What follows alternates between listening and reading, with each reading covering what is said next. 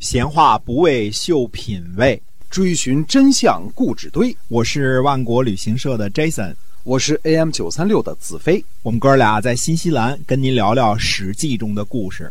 各位听友们，大家好，欢迎收听我们的《史记》中的故事，是由新西兰万国旅行社的 Jason 为您讲的啊。新西兰万国旅行社，嗯，您可以在携程上搜索一下，我们是一家没有差评的这样的本地旅行企业，已经有二十二年的历史了。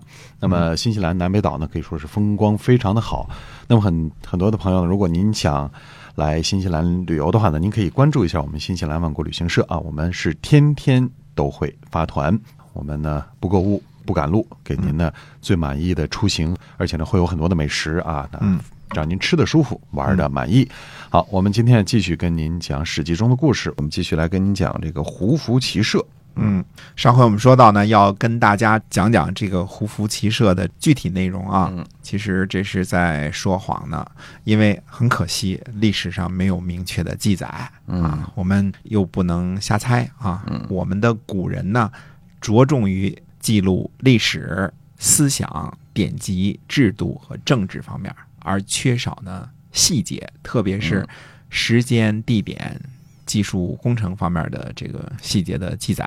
这不得不说呢，是一件很遗憾的事情啊！因为我们到现在为止，关于什么工程技术方面的书呢，在整个春秋战国时期，可能只能算找到一本叫《考工记》。啊，是齐国的啊，不是特别重视，就不是重视特别重视细节，什么六尺六寸、四尺四寸这些事儿，他不是特别注重啊。其实这些东西很重要，对吧？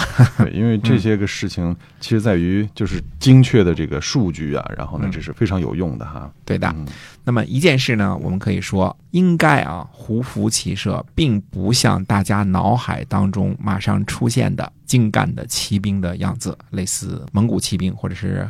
哥萨克骑兵的这个样子啊，不是那样的啊，不是这样的啊，呃，基本上我们可以断定呢，那个时候没有双马镫，这是一个很大的一个定理啊。说起马镫来啊，可是被认为呢，这个是跟车轮一样的伟大的发明。嗯，秦兵马俑呢出土的文物当中有各种马具，但是呢，没有高桥马鞍和。马镫，嗯，高桥马鞍呢，就是前边跟后边都凸起的啊，这种马鞍没有，让人在马背上能够更加的稳定哈。哎，嗯，就是这种兵马俑当中的这个马鞍呢，不如称呼为骑马垫儿，只是略微增加了一点阻力，让你前后不至于从马上这个出溜下来，不会直接就骑在这个光溜溜的马背上哈摔下来。嗯，对的。不过秦时候从兵马俑的实物就能看到呢，秦时候这种马垫呢，已经明显它这个马垫是可以固定在。马腹部的了，这个已经是能够固定好的了，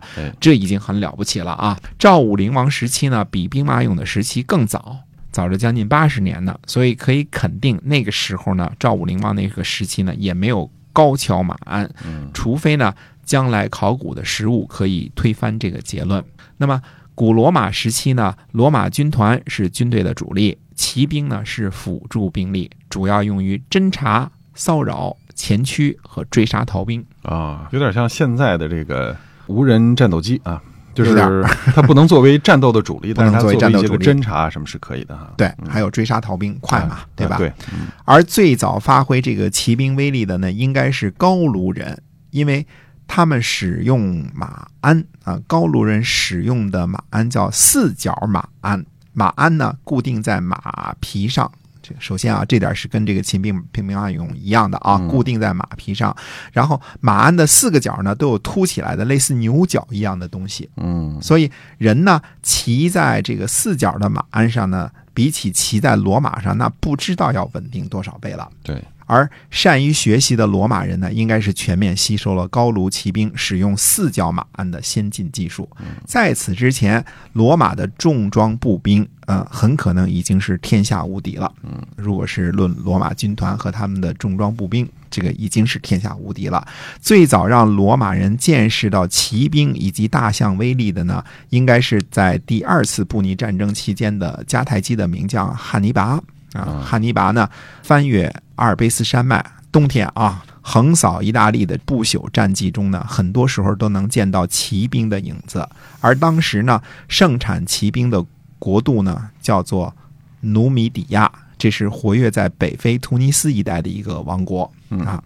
第二次布匿战争期间的这个尾期呢，啊，大西皮阿呢率领着罗马军团攻入迦太基本土的这个北非，最终呢战胜汉尼拔，也和获得努米底亚的骑兵的支持呢是分不开的。可惜我们基本上不知道努米底亚骑兵彪悍无比是由于使用了马具呢，还是源于游牧民族这个优良的骑术。但是呢，随着凯撒征服高卢，我们看到骑兵呢越来越成为罗马军队当中不可或缺的一部分了。而凯撒的骑兵几乎都是由高卢人和日耳曼人组成的。对，凯撒本人呢也是骑马的高手啊，这个他本身能够骑罗马，他对骑兵非常的有自信啊。在内战期间，我们说的是这个。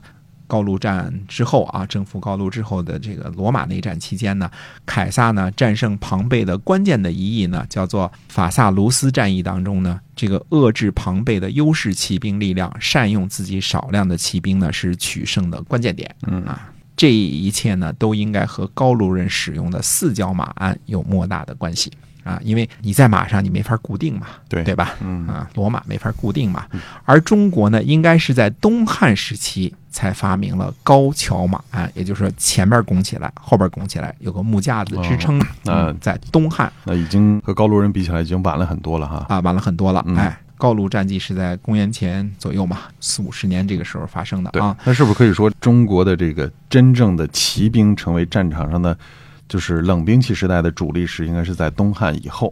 对的，我们现在呢是从考古上讲这个事儿了啊。我们先说这个马鞍的事儿啊，哎就是，呃，这样呢，这个高桥马鞍呢，可以让人更加稳定的乘马。虽然汉武帝时期啊，骑兵已经三万、七万、十万的使用，并且击溃了强悍的北方匈奴啊，这个我们都知道卫青、霍去病啊。但是呢，我们不知道当时使用的马具如何，猜想当中。马匹行走迅速，冲击力很强啊。但是呢，马匹呢只是完成运输任务，真到了打仗的时候，无论远处射箭还是近处搏击，应该都是跳下马来进行的。